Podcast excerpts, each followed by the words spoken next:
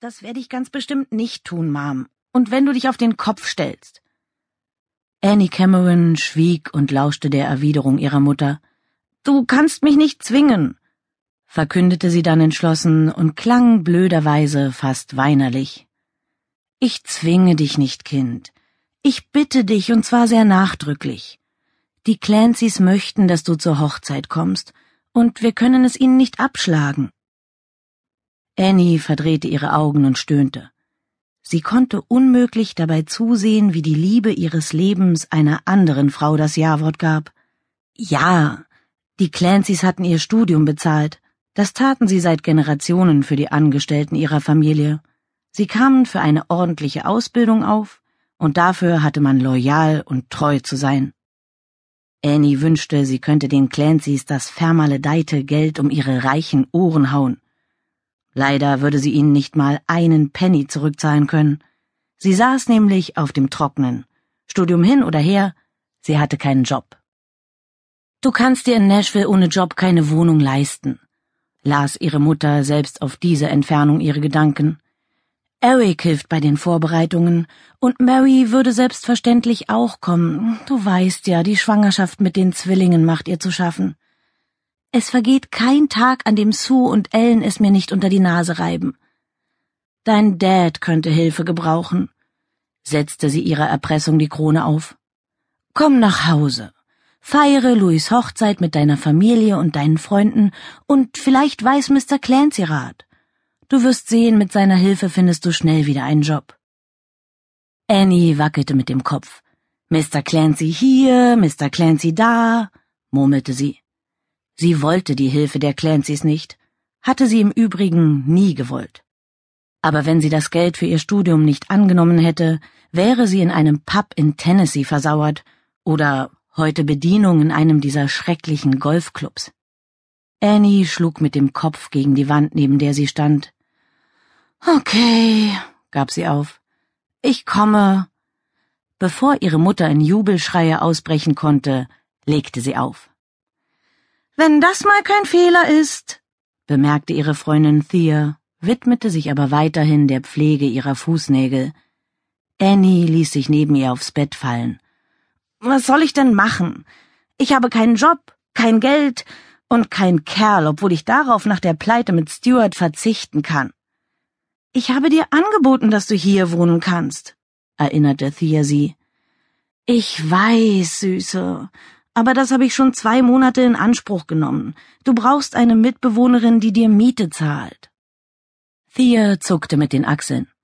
Wenn du meinst, ich glaube ja, du gehst wegen ihm zurück. Seit du weißt, dass er heiratet, bist du völlig durch den Wind. Bin ich nicht. Doch, nein.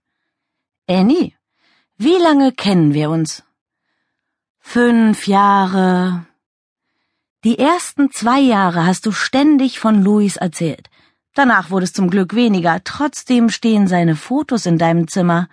Mach dir nichts vor, du bist nach wie vor in den Typen verknallt.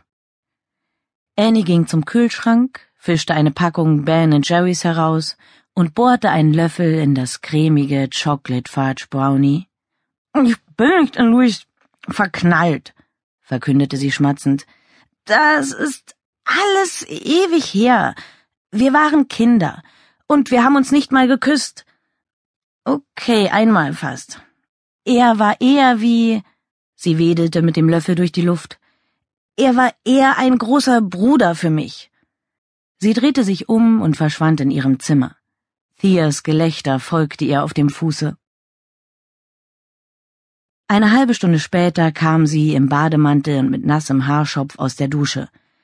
Ich werde ihm einfach aus dem Weg gehen, Bestimmt erkennt er mich nicht mal. Hm, vielleicht erkenne ich ihn nicht mal. Ich habe ihn sieben Jahre nicht gesehen, vermutlich ist er fett geworden.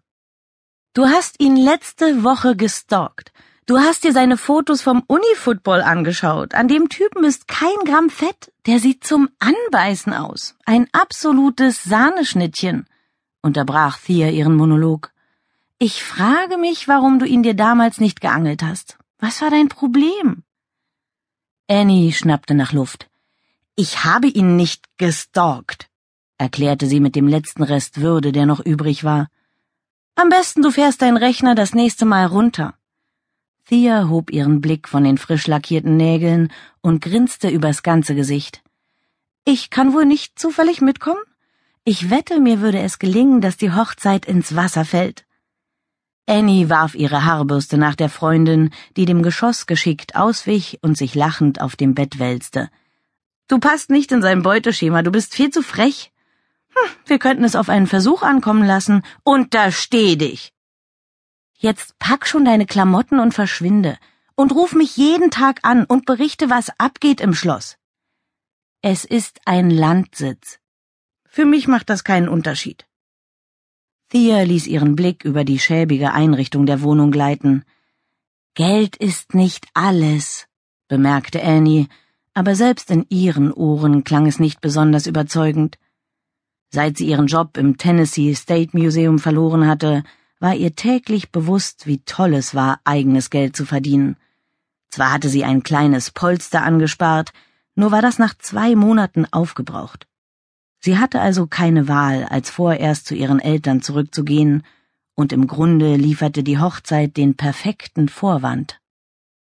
Annies Ford keuchte die Straße Richtung Crossville hinauf. Sie konnte es dem Auto nicht übel nehmen. Es war nicht mehr das jüngste, und sie hatte ihr ganzes Hab und Gut hineingestopft.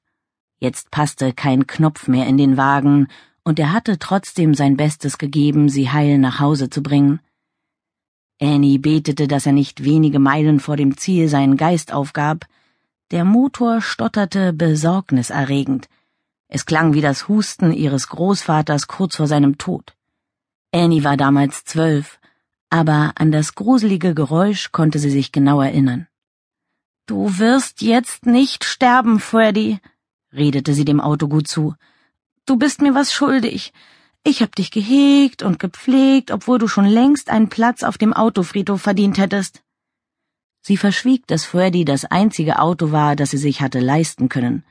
Der Verkäufer hatte es ihr praktisch geschenkt, weil es teurer war, ihn zu verschrotten. Freddy hörte nicht auf Annie. In der nächsten Kurve keuchte er laut auf, gab einen Knall von sich und der Motor ging aus. Das Auto rollte ein paar Meter, bevor es endgültig das Zeitliche segnete. Annie ließ ihren Kopf auf das Lenkrad sinken. Das hatte ihr gerade noch gefehlt. Wie um Himmels willen sollte sie jetzt nach Hause kommen? Wandern war nie ihr Ding gewesen, schon gar nicht mitten in der Nacht. Weshalb war sie nicht früher losgefahren? So ein verdammter Mist! Sie zückte ihr Handy, um ihren Vater anzurufen, als es an der Scheibe klopfte. Annie zuckte zusammen, ließ dann das Autofenster herunter, das hier war keine Gegend für Frauenmörder. Alles in Ordnung? fragte eine männliche Stimme, und grüne Augen, die sie sofort erkannte, funkelten sie an. Annie schluckte. Seine Augen hatten sich schon mal nicht verändert, und der Rest maximal zu seinem Vorteil, wie sie aus dem Netz wusste. Äh, setzte sie an, etwas an dem, wie er sie ansprach, verwirrte sie. Sein Blick wurde besorgt. Haben Sie sich verletzt? Sie schüttelte den Kopf. Er trug seine Haare kürzer und sein Gesicht hatte deutlich markantere Züge. Warten Sie, ich hole etwas zu trinken, ich glaube, Sie haben einen Schock. Er rannte zu einem funkelnagelneuen schwarzen Land Rover, der auf der anderen Straßenseite stand. Mit einer Wasserflasche bewaffnet kam er zurück. Lange, schlanke und trotzdem muskulöse Beine in Jeans stiefelten über den Asphalt. Annie brachte endlich ihr erstes Wort heraus. Danke. Soll ich mal nach dem Motor schauen? fragte er und schenkte ihr ein Lächeln. Grübchen bildeten sich auf seinen Wangen. Sie löste den Blick von seinen Lippen und endlich dämmerte ihr, was an dieser Situation merkwürdig war. Er erkannte sie tatsächlich nicht. Diese Einsicht versetzte ihr den zweiten Schock des Tages. Wieder schüttelte sie den Kopf. Nicht nötig, mein Dad wird gleich hier sein, aber danke. Sind Sie sicher? Sie nickte. Louis sah auf seine Uhr und legte dann seine gepflegten Hände auf ihr geöffnetes Fenster. Dann warte ich, bis Ihr Dad da ist. Ich kann Sie unmöglich allein lassen. Annie erstarrte. Das durfte er auf keinen Fall. Wenn ihr Dad kam, musste er verschwunden sein.